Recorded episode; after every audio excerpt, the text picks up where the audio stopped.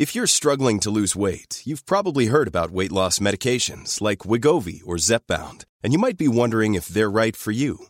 Meet PlushCare, a leading telehealth provider with doctors who are there for you day and night to partner with you in your weight loss journey. If you qualify, they can safely prescribe you medication from the comfort of your own home. To get started, visit plushcare.com slash weight loss. That's plushcare.com slash weight loss. plushcare.com slash weight loss.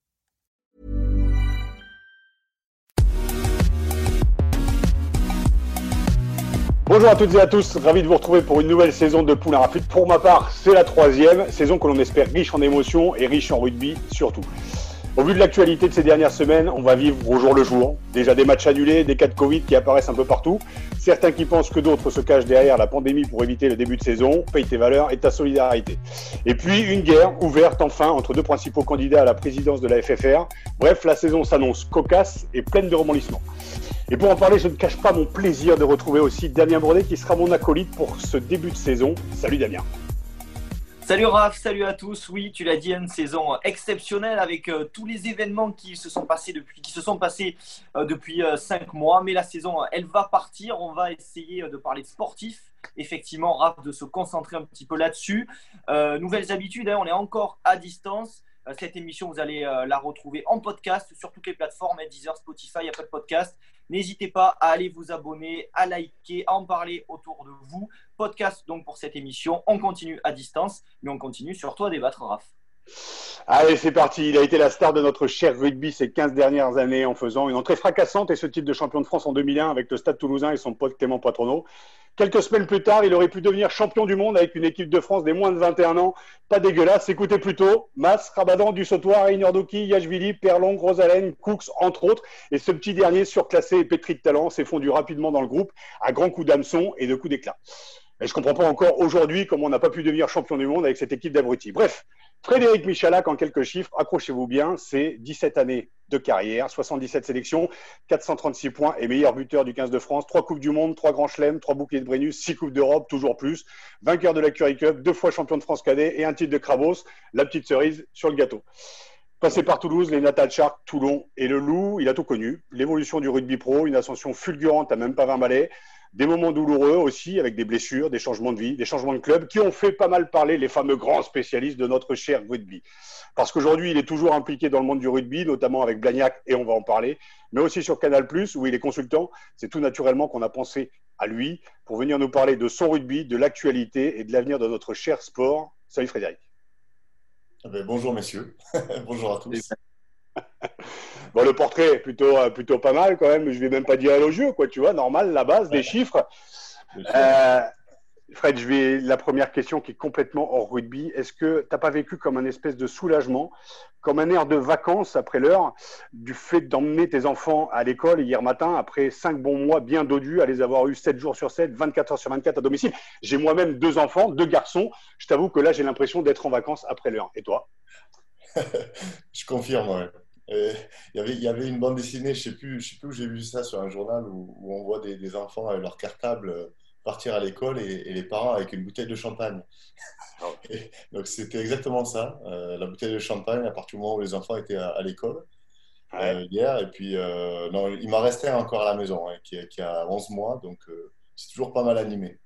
Voilà. D'accord. Comment tu as vécu le, le, confinement? Parce que tout s'est un petit peu arrêté dans le, dans le monde du rugby. On s'était consultant sur, sur Canal. Comment tu as vécu un peu cette période un peu, un peu délicate à la fois pour le rugby et aussi pour le business et pour le boulot quoi? Bah, Côté euh, rugby, comme tout, euh, on va dire, euh, tous les amoureux, et puis pendant cette période, juste avant le Covid, je travaillais avec le Loup Rugby. Donc c'est vrai que ça va être une période très compliquée et on a décidé assez, assez rapidement d'arrêter de travailler ensemble avec, avec le club, puisque bon, voilà, je pense que ça va être une période difficile où il faut aussi euh, dégraisser pas mal. Et je crois que la plupart des clubs, avec euh, euh, les charges d'exploitation liées au salaire des joueurs, et ça allait forcément être un sujet délicat. Donc, je suis vite passé à autre chose. Et, et comme toutes les personnes, je crois qu'on a une période d'adaptation avec nos enfants à la maison, avec les devoirs à faire, avec le boulot qui s'arrête un petit peu euh, les différentes activités euh, dans l'événementiel ou autre, les différentes sociétés dans lesquelles euh, j'évolue. voilà, on s'adapte, on se renouvelle, on réfléchit à de nouveaux business models, on, prend le temps aussi de, repenser à des choses simples, passer du temps avec sa famille. et puis maintenant, j'espère j'espère que ça va repartir. Voilà, ça va, ça va prendre encore du temps, mais ça, ça commence à, repartir tout en gardant un maximum de, sécurité et, et d'hygiène pour qu'on puisse se protéger les uns des autres. Ouais, on imagine que tu es content quand même de, retrouver le rugby après, euh, après plusieurs mois, je l'ai dit, consultant sur, euh, sur, euh, sur Canal. Et puis aussi, voilà, tu es quand même pas mal impliqué aussi à Blagnac, tu nous l'expliqueras après. Donc content quand même de retrouver que ça puisse repartir, même si c'est quand même aléatoire. Oui, content que ça puisse repartir. Alors, le championnat, par exemple, avec Blagnac en national, c'est en fédéral, pardon, c'est arrêté. derrière, il y a eu finalement, contrairement au club de, top 14 ou de Pro D2, il n'y a pas un réel impact sur, euh, le budget du club, puisque finalement, euh, euh, tout s'arrête. Hein. On met tout le monde en chômage partiel, on fait en sorte d'avoir le moins de dépenses possible. Et puis derrière, on fait le dos rond et tout le monde a joué le jeu aussi, que ce soit en fédéral. Je peux vous dire que les entraîneurs, Christophe Dello, le staff, les joueurs qui étaient sous contrat, ont tous fait un effort. Et aujourd'hui, le club est engagé sur une nouvelle poule, la poule nationale, dans laquelle nous, on voulait vraiment apparaître, puisqu'on va pouvoir jouer face à des grosses écuries euh, euh, comme, euh, comme Dax, comme les Parisiens, pardon. Comme Massi, Albi. Voilà, Albi et autres. Massi notamment. Voilà, je crois que c'est bien pour, pour le club d'avoir un objectif toujours de, de, de, regarder vers le haut. Maintenant, ça reste un club amateur.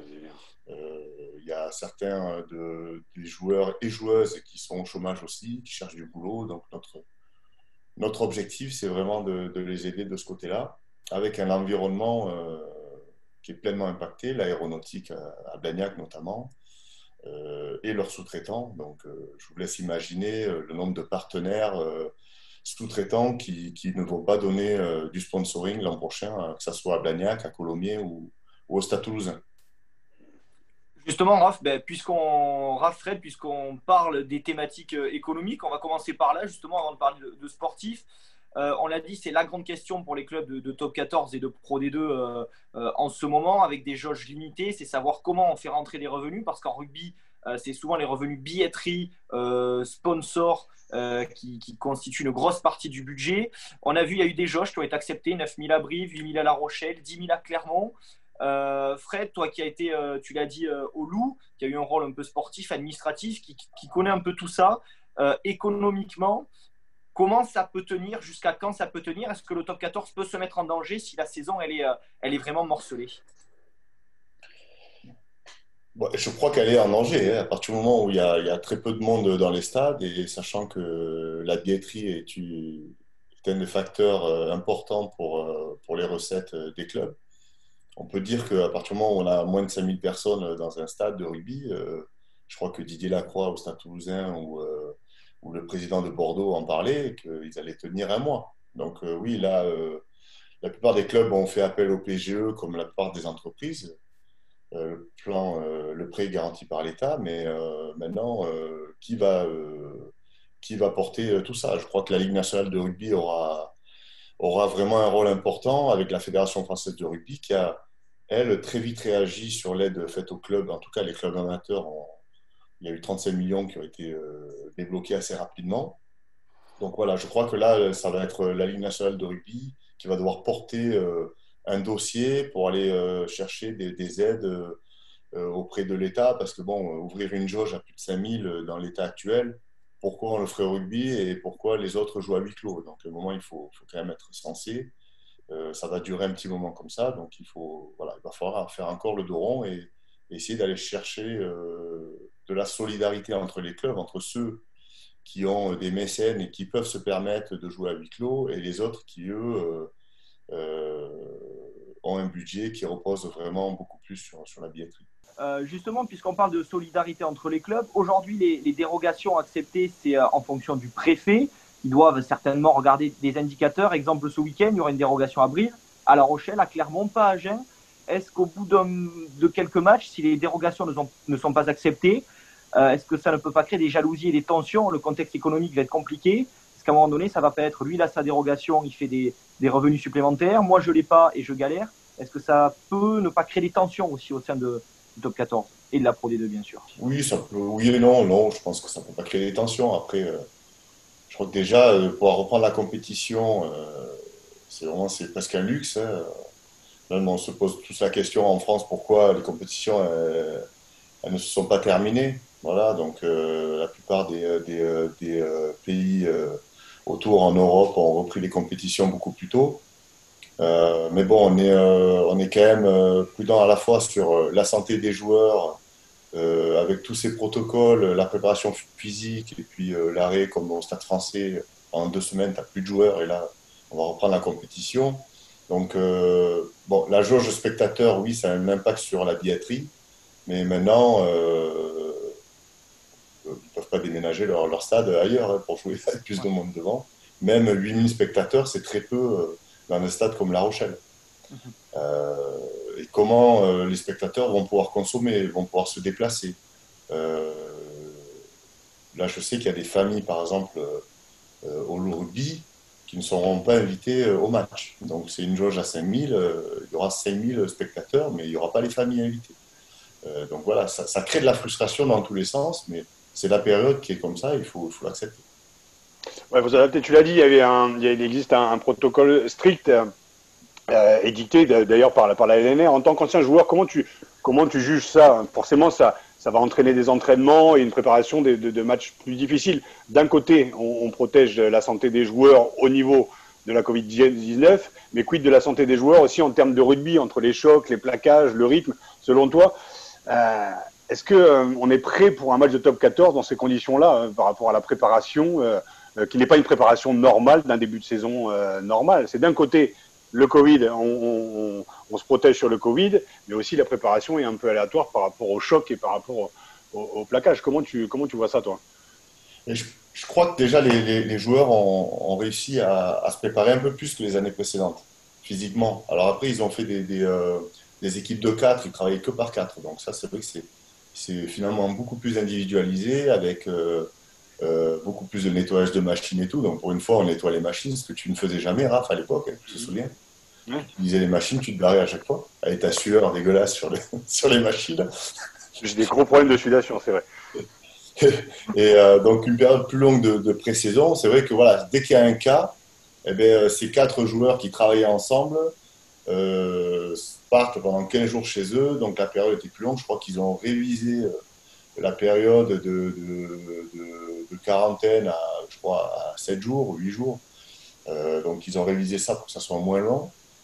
Euh, pour en parler avec quelques joueurs, on sent que la frustration venait plus du fait de négociations avec euh, leur salaire, les, le fait que les familles ne puissent pas, par exemple les, familles des joueurs étrangers ne puissent pas partir chez eux, voir leur famille pendant cette période, ne pas savoir comment ils vont, certains ont de la famille malade. Donc voilà, je pense que de ce côté-là, c'est euh, plus l'aspect mental et psychologique qui rentre en jeu que l'aspect physique.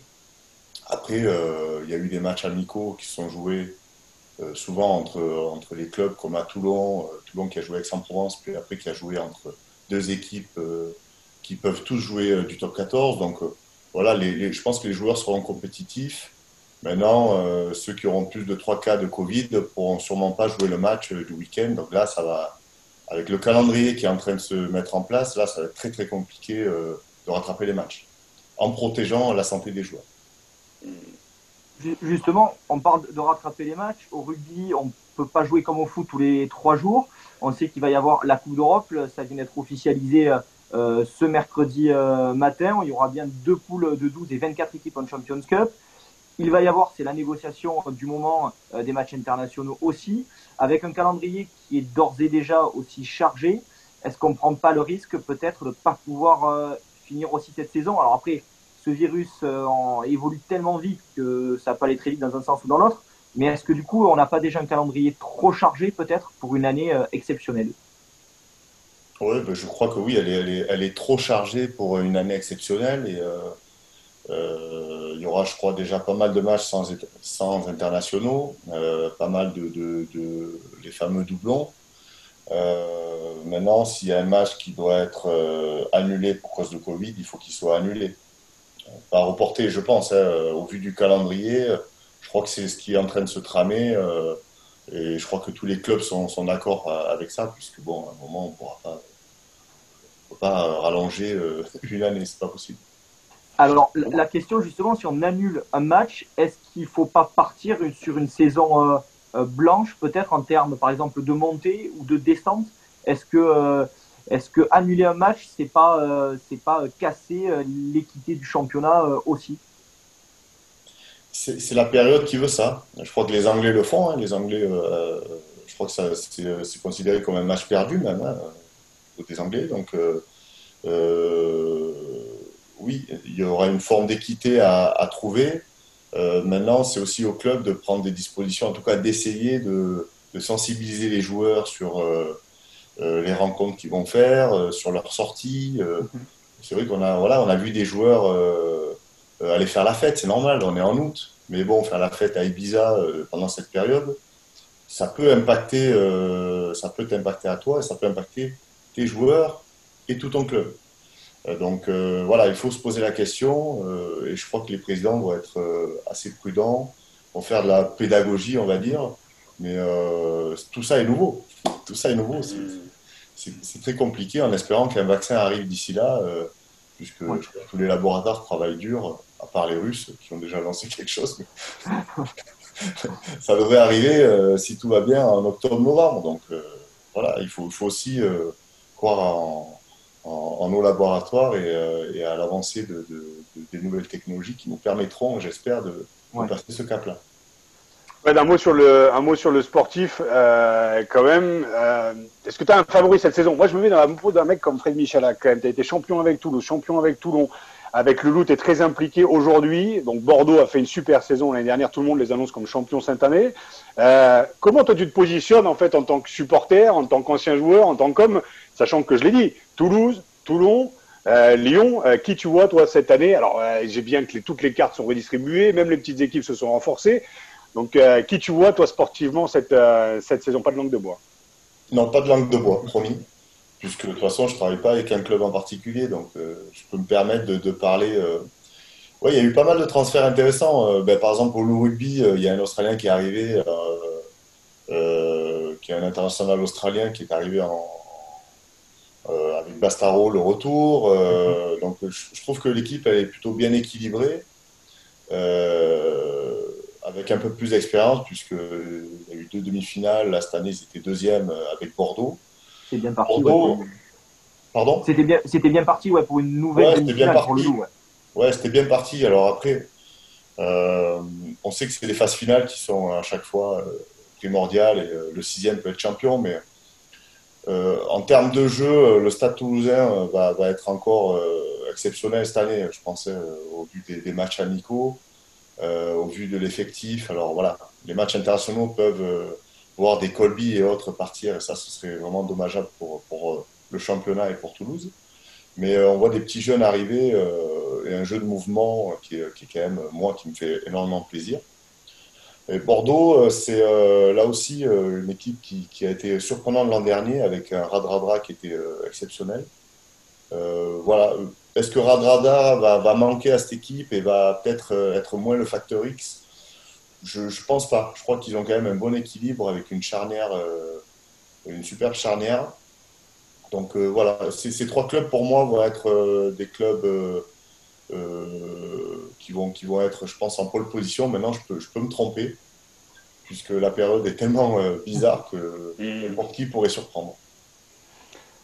Un petit mot sur, euh, un petit mot sur, euh, sur les Bleus, quand même. La rentrée, s'annonce aussi là, compliquée aussi, avec des problèmes de calendrier, cette éternelle guéguerre entre la Ligue et la, et la Fédé. On le rappelle, la Fédération demande six dates, la Ligue refuse, car possiblement, il y a 20 semaines, euh, pour les clubs sans les internationaux. Donc c'est difficile dans le contexte de l'épidémie de, de, trouver des solutions. Tu as été international, tu as vécu des, euh, des, des, des, saisons aussi euh, à rallonge. C'est c'est compliqué de trouver des solutions voilà, où chacun doit aussi trouver bah, son équilibre au niveau des clubs financiers et puis au niveau de la Fédé, parce que ça partait bien avec Fabien Galtier justement et, et l'arrivée de ces nouveaux joueurs. Aujourd'hui, voilà, quelles sont les, solutions? Enfin, je ne peux pas te demander les solutions, mais il même, as quand même un regard quand même avisé. Tu as vécu 15 ans en tant qu'international, en tant qu'ancien joueur. On entend rarement les, joueurs aussi prendre position sur ce calendrier aussi infernal. Donc, toi, ton, ton point de vue sur tout ça Ouais, ce qui est curieux, c'est vrai qu'on on entend très peu les joueurs parler de, de, de, ce calendrier qui va s'annoncer. Et, euh, et, comme tu le dis, c'est comment on trouve les solutions. Et je crois que pour trouver des solutions, on les trouve en général ensemble. Et, et, et je crois que la grosse problématique de la Ligue aujourd'hui, c'est, de voir que World Rugby a décidé euh, sans euh, les deux championnats phares, l'Angleterre et, et, l'Admiration Rugby, donc le, top 14, décider des calendriers internationaux. Donc voilà, je crois que quand on est tous autour de la table, on peut décider ensemble. Et la problématique qui vient juste de là, c'est que euh, on va être un peu dépendant, euh, le top 14 et, et la Pro D2, puisqu'il y a des joueurs de Pro D2 qui pourraient susceptiblement euh, être en équipe de France aussi, vont être dépendants de ce qui va se passer au niveau international. Bah, c'est voilà, des histoires d'hommes, de communication et de, de, de, vouloir avancer ensemble. C'est c'est quand même une grosse problématique, surtout en cette période où on a vraiment besoin de travailler ensemble. Et tu, tu l'as, juste, juste, pour conclure, Damien, tu as quand même vécu, euh, comme j'ai dit, euh, 20 ans presque en équipe, euh, en équipe de France. Euh, euh, on le sait que ces problématiques-là, elles, elles, existent. C'est, on dit toujours pour l'intérêt supérieur du rugby, il faut arriver à trouver des solutions ensemble euh, quel discours il faudrait arriver à faire passer en tant qu'ancien joueur euh, voilà, auprès de Bernard Laporte, auprès de Paul Gauze et auprès de tous ces présidents pour arriver à trouver des solutions. Une fois de plus, c'est de mettre à plat justement toutes les problématiques qui ont été rencontrées sur ces 15 dernières années, et avec le Covid qui fait ressortir justement ces problématiques, notamment l'inflation des, euh, l'inflation des gifs avec ces énormes salaires. Donc, quel message on a envie de faire passer justement voilà, à ceux qui sont, qui sont influents quoi? C'est, euh, ça fait chier en fait de voir aussi qu'on euh, n'arrive pas à trouver de solution. Et pourtant, le rugby français a traversé, comme tu l'as vécu aussi, euh, une crise identitaire sur ces dix dernières années. Bah, ouais, c'est comment on arrive à, avoir une vision ensemble et à y aller ensemble. Tu sais, c'est quand même. On, parle de relations sociales, c'est pareil dans les entreprises aujourd'hui françaises où, je crois que même en France, on a envie de. On a des gens pour travailler, on a envie de travailler mais la plus grosse difficulté, c'est ces relations sociales pour pouvoir y aller ensemble. Et, ça, c'est quand même très français euh, dans notre culture d'avoir cette difficulté de, de, faire les choses tous ensemble.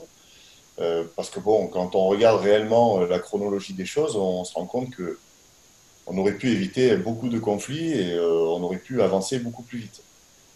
Alors oui, il y a eu des créations de scénarios pour euh, réfléchir à comment on allait reprendre le championnat en fin de saison, comment on allait réfléchir euh, euh, voilà, scénario 1, scénario, 2, euh, comment, voilà, après maintenant tout le monde euh, regarde son petit nombril, son petit nombril et regarde à la, fin combien il va lui rester dans ses caisses pour pouvoir payer tout, voilà. Après, ça reste quand même la problématique du quotidien et la problématique de, de ton club à toi, euh, qui est différente du Stade français, euh, d'Agen ou de, de Bordeaux-Bègles.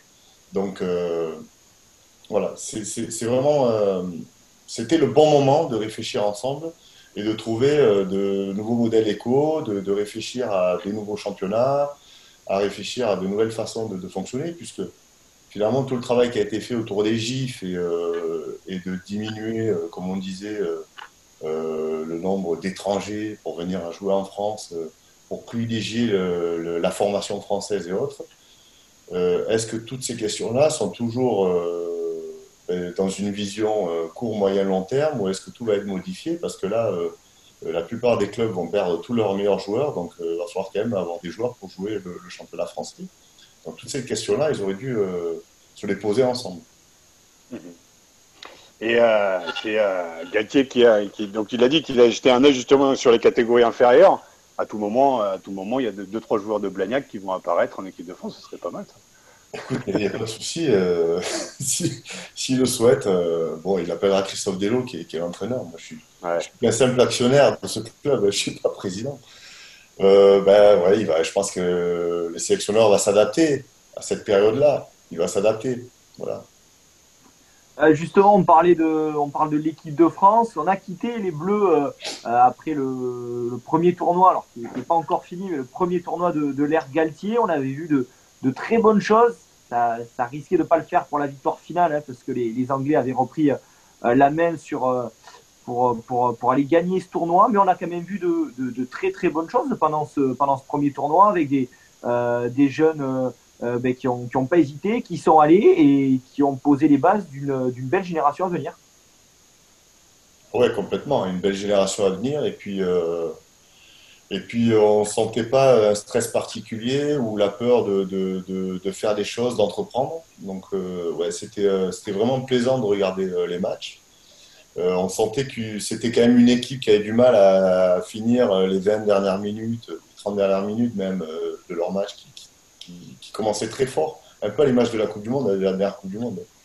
Tendance à vraiment partir très fort et, et après à se faire rattraper et perdre les matchs.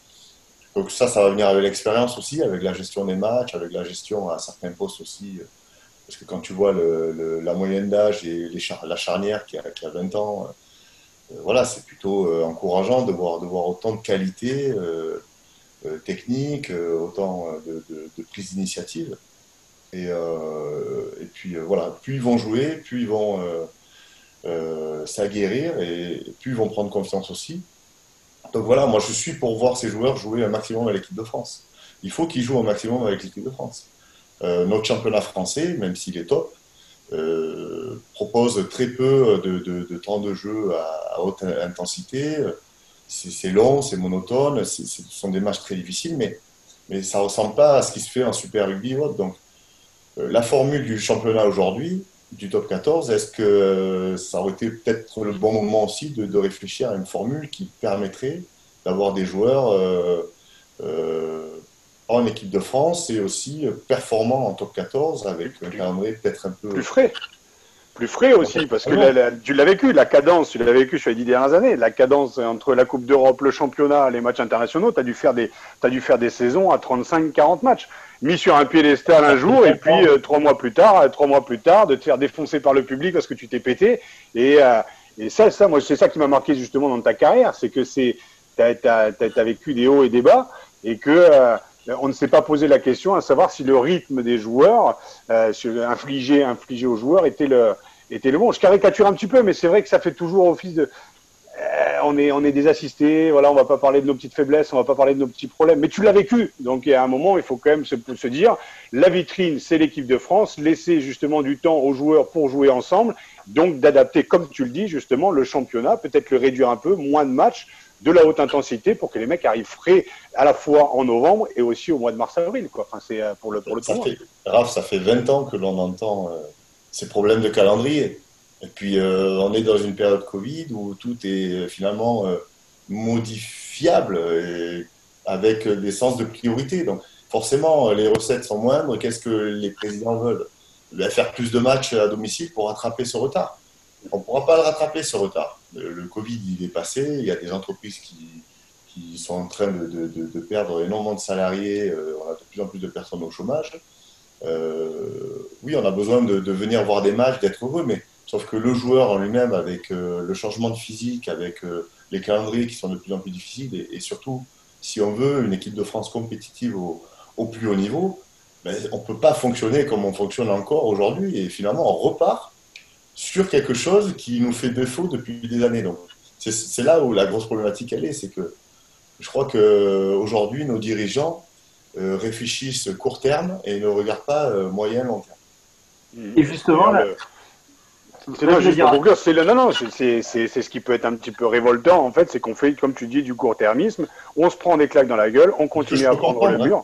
Bien sûr, parce que si comme chacun défend, chacun défend son. Mmh. On se met à la place de, de, président, euh, bien sûr, on le comprend. Euh, les recettes aujourd'hui, euh, tu perds 35% de ton budget. Mmh.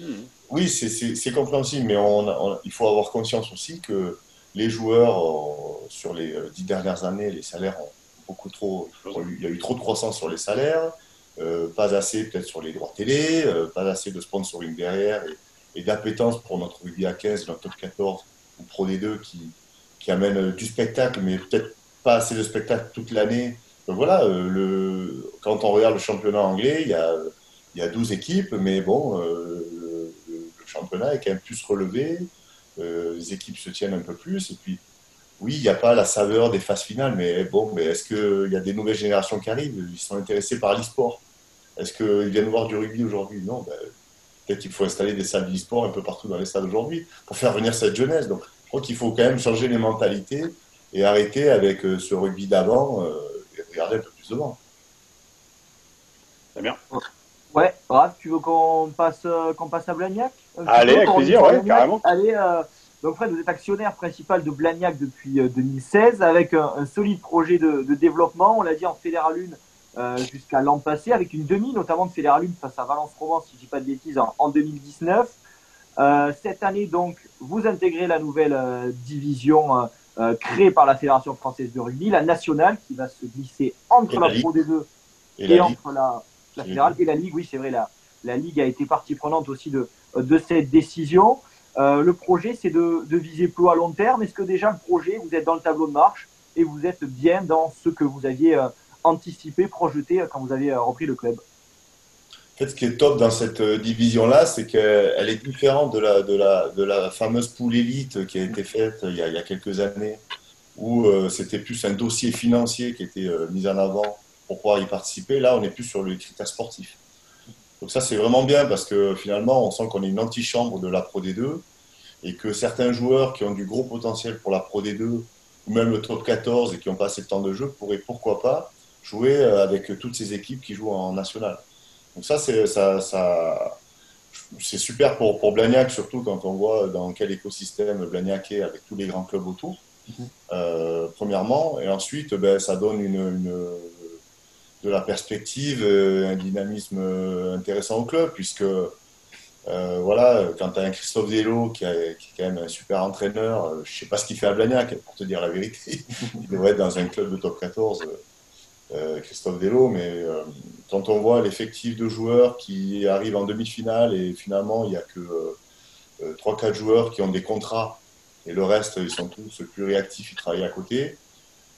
quand on voit finalement le niveau l'exigence que eux se mettent pour aller travailler, euh, faire les entraînements, voilà, c'est le rugby d'avant.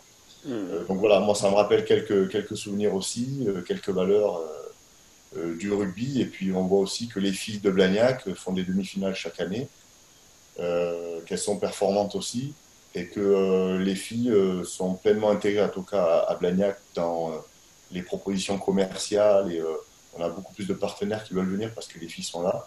Donc euh, voilà, on sent qu'il y, a un vrai élan. Maintenant, euh, c'est toujours pareil, c'est comment développer euh, cette entreprise-là, qui reste du sport, mais c'est aussi une entreprise qui doit, qui doit aller chercher de, de, nouveaux modèles, de, nouvelles recettes. Donc voilà, ça c'est super intéressant parce que on voit d'un côté le rugby professionnel dans lequel j'ai évolué et le rugby qui est semi-amateur, qui doit évoluer, qui doit tirer vers, vers ce qui se fait de mieux, mais qui n'est pas forcément ce qui se fait de mieux, puisque ça repose quand même beaucoup sur du mécénat, euh, du mécène euh, au-dessus. Mm. Donc euh, voilà, rendre viable ce club, c'est mon objectif jusqu'à 2022, puisqu'en 2022, le club sera centenaire. Voilà. Donc l'objectif et l'ambition, alors peut-être pas cette année, comme on le sait, on vient de parler du rugby pro, mais aussi le rugby amateur aussi est impacté. Là, on est justement dans un début de rugby professionnel sur cette, sur cette nationale. L'objectif sur cette saison, c'est quoi? C'est de s'installer dans cette nationale pour, à terme, peut-être 2022, aller chercher la Pro D2. Ce serait, ce serait un bel anniversaire, ouais. Ouais, ce serait, surtout d'être dans les huit premiers. Je crois que l'objectif, il n'est pas, euh, voilà, même si euh, Christophe Delo, euh, il veut pas perdre à domicile. Donc à partir du moment où tu perds pas à domicile, en général, tu es, es, un peu mieux classé. Mais bon, l'objectif, il est d'être dans les huit premiers. Euh, sachant que tu vas jouer des grosses écuries. Donc euh, voilà, ça, je crois que euh, ça va être le bon moment pour se tester un peu plus. Même si on a gagné Narbonne l'an dernier, on a gagné des, belles équipes. c'est bien de voir qu'un club comme Blagnac, avec quelques joueurs pros, un seul joueur étranger, on n'a que des joueurs. voilà, on a pris un Australien cette année qui a, connu un peu le haut niveau. Mais le reste, ce sont des joueurs de Blagnac, ce sont des jeunes joueurs qui étaient en espoir ou qui étaient à Colomiers ou autre à côté. Donc euh, voilà, ça, ça va être super intéressant. Très bien. Ah. Ouais, ah non, mais vas-y, je peux enchaîner. Non, non, non, non, non, mais après, c'est vrai, on a parlé des, des, ambitions. Vas-y, vas-y, vas-y. Ouais, on, parlait de, de, ce championnat, des ambitions. Euh, cette nationale, euh, elle va, un peu comme le proposait la poule élite, proposer une adversité à peu près égale durant toute l'année. Et on a vu que les clubs qui étaient montés en Pro D2 via la poule élite avaient mieux résisté en Pro D2 parce que ben, un petit peu mieux entraînés, enchaîner les matchs à, grosse intensité tous les week-ends. Fred, cette poule, elle va être bien justement pour ça. C'est que le club qui va monter en Pro D2 aura déjà eu une vraie saison complète, un vrai marathon avec de l'adversité tous les week-ends et ne sera pas finalement un petit peu surpris quand il va arriver en Pro D2 euh, de, ce rythme et de cet enchaînement. Oui, après il faut se rendre à l'évidence. Euh, l'effectif euh, qui est aujourd'hui engagé, bon, j'imagine dans tous les clubs en, national, ne sera pas le même en Pro D2. Le budget n'est pas le même. et là, par contre, il y aura un cahier des charges dans lequel les clubs qui voudront se positionner pour la montée devront répondre, qui est assez lourd. Blagnac n'est pas capable aujourd'hui de, répondre à ce cahier des charges. Par contre, Blagnac peut sportivement être euh, compétitif, ça c'est une certitude, euh, avec des joueurs qui ont envie de jouer le jeu, qui ne demandent pas euh, de salaire particulier, qui ont envie de jouer au rugby, qui veulent travailler à côté, qui cherchent du boulot, qui vont affronter certaines équipes comme, voilà, comme Massy ou autres, qui ont beaucoup de joueurs pros dans leur effectif. Voilà, à voir, à voir euh, maintenant, si Blagnac ambitionne demain de monter, forcément, l'effectif changera, euh, le budget changera, tout changera. Il va changer les éclairages aussi. Changer les bougies. changer un petit peu la buvette et changer quelques, quelques trucs pour, pour, pouvoir répondre au cahier des charges. Mais, euh, mais oui, c'est un truc qui est, qui est, dans un coin de la tête. Mais bon, aujourd'hui, on, on préfère ne pas en parler parce qu'il n'y a pas d'intérêt. Euh, Fred, juste pour conclure, on vous souhaite en tout cas une, une, bonne saison à Blagnac et à tous les clubs de top 14 et de Pro D2. Moi, je voulais conclure sur deux, trois petites questions quand même qui sont pas en rugby, mais est-ce que tu t'es amélioré en anglais Alors on imagine, parce que tu es, tu es marié avec une, Sud-Africaine, est-ce que tu t'es amélioré en anglais depuis ton interview lors de la Coupe du Monde 2003 où tu avais répondu un truc absolument lunaire à un journaliste, mais tu nous avais tous régalé Est-ce qu'il y a quand même une amélioration en termes d'anglais? Je te parle pas de l'accent, parce qu'à mon avis, ça doit être comme moi catastrophique. Where is Brian? Mais tu t'es amélioré. Oui, il y a une grosse amélioration, puisque quand même je suis marié à une, femme étrangère, donc il a bien fallu... Euh, bon, Google m'a pas mal aidé, hein, Google Translate. Euh, mais mais euh, non, cette anecdote, elle est sympa parce qu'en 2003, euh, le mec était, qui fait la traduction, il était tout le temps avec nous en fait. il était là 24 heures sur 24 avec nous, il faisait tous les déplacements et, c'est vrai que c'était notre traducteur, mais c'était plus un pote. Et un jour, j'avais dit, mais je te ferai un, je te ferai un sale coup, tu vois. Il s'appelle Andrew. Et je t'ai dit, mais je te ferai un sale coup. Et donc, le sale coup, il est venu à ce moment-là où j'ai dit, tu te démerdes, réponds ce que tu veux, tu vois. Et puis lui, de suite, euh, du tac au tac, il répond. Il répond bien. Moi, j'avais répondu. Il est très bon. Deuxième. C'est plus une blague entre nous deux. Ah, mais en tout cas, elle est super bien passée. Ça montrait un peu ton état d'esprit de l'époque et encore aujourd'hui. Euh, deuxième question, est-ce que tu as honoré, parce que beaucoup se posent la question, est-ce que tu as honoré ton pari avec le caméraman lors du match des Babas où tu lui avais promis une bière, une biboche, si tu passais la transformation? Écoute, je le cherchais après le match et euh, je pense qu'ils ont vite rangé. On était à Soweto donc ils ont vite rangé le matos et euh, non, je ne l'ai pas retrouvé. J'ai regardé un petit peu dans le tunnel et tout, sur le terrain. Le mec n'était plus là, mais oui, j'avais une bière à la main pour lui offrir. Ouais. Euh, bon, malheureusement, il n'était plus là. Tu l'as bu Je l'ai bu. J'ai entendu. C'est vrai que la main gauche, parce que sinon, c'est Buffalo. ah, je suis gaucher. Euh, dernière question, ton, ton meilleur souvenir rugby? Meilleur souvenir ah Je sais, elle est dure, est-ce que tu en as Il y, en a plein. Mais euh, j'ai un bon souvenir quand même en, Coupe du Monde de moins de 21 ans, tu vois, après ce, championnat de France gagné à 18 ans. C'est vrai que quand tu es champion de France pour la première fois avec le Stade Toulousain, que le lendemain on te demande de partir faire une Coupe du Monde euh, euh, en Australie, je peux te dire que ça laisse, un souvenir un peu amer. Et finalement, ça a été un petit peu une réjouissance d'atterrir là-bas en Australie, dans ce magnifique pays. Euh, et puis de retrouver euh, un peu tous les mecs qui, commençaient à, émerger euh, dans le top 14 et top 16 à l'époque même, je crois. Top 16, ouais. donc voilà, j'ai trouvé une super ambiance et tout. Je me suis régalé, même si tous les potes de tous m'appelaient pour me dire on fait la fête et tout. donc super ambiance, super, super découverte. Et, et puis, et puis voilà, donc je m'étais éclaté. Donc ça, ça, reste un bon souvenir. J'en ai plein, mais celui-là c'était un bon souvenir. Donc je me permettrai justement de vous balancer deux trois petites photos. Est-ce qu'on peut faire des montages? Donc je vous balancerai deux trois petites photos parce que j'étais dans cette équipe, je jouais arrière et tu jouais numéro 9 et numéro 10, c'était polyvalent à l'époque. Euh, donc je vous balancerai quelques deux trois petits dossiers. Je vous parlais d'hameçon au début, donc je me permettrai tout ce qui est dans le rugby reste dans le rugby, mais je ne voilà, je, ne balancerai pas des gros gros dossiers, ça reste entre nous, mais j'enverrai quand même deux trois petites photos que vous pourrez voir en montage sur cette petite anecdote. Euh, Fred, je voulais juste conclure et Damien, euh, il y a eu un décès. Je sais que tu as pris la parole, Fred ce week-end. Alors un petit peu moins drôle euh, que ce qu'on vient de se, raconter. Il y a eu un décès ce week-end notamment qui s'appelle euh, euh, celui de, Peter Janeco, qui était un joueur de, Saint-Gaudin qui est décédé sur le terrain samedi dernier. Donc on voulait, je veux dire, je pense en ton nom, au nom de Damien et de Poulain Rafut et d'Eurosport, enfin bref, pour le rugby, voilà, une pensée pour sa famille, ses amis, les joueurs de Saint-Gaudin et aussi les joueurs de Milan. C'était le, club que Saint-Gaudin affrontait c'est toujours des nouvelles qui sont, qui sont très tristes. Donc, on voulait bien sûr rendre hommage pour conclure ce, ce, podcast à toute sa famille. Sa femme est enceinte. Donc, on rend bien sûr hommage à toute sa famille et à tous les, amateurs de rugby de, Saint-Gaudin. Et voilà, euh, c'est dit. Fred, euh, je conclus euh, avec un peu plus de sourire comme j'étais ravi de t'avoir.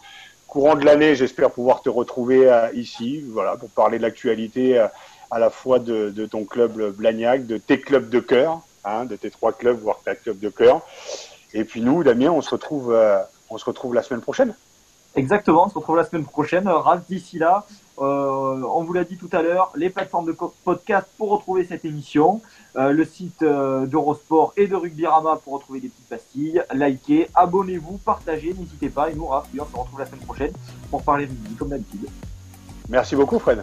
Ciao, merci à vous les gars. Et à très bientôt, physiquement. Avec plaisir. Ciao, ciao. Merci.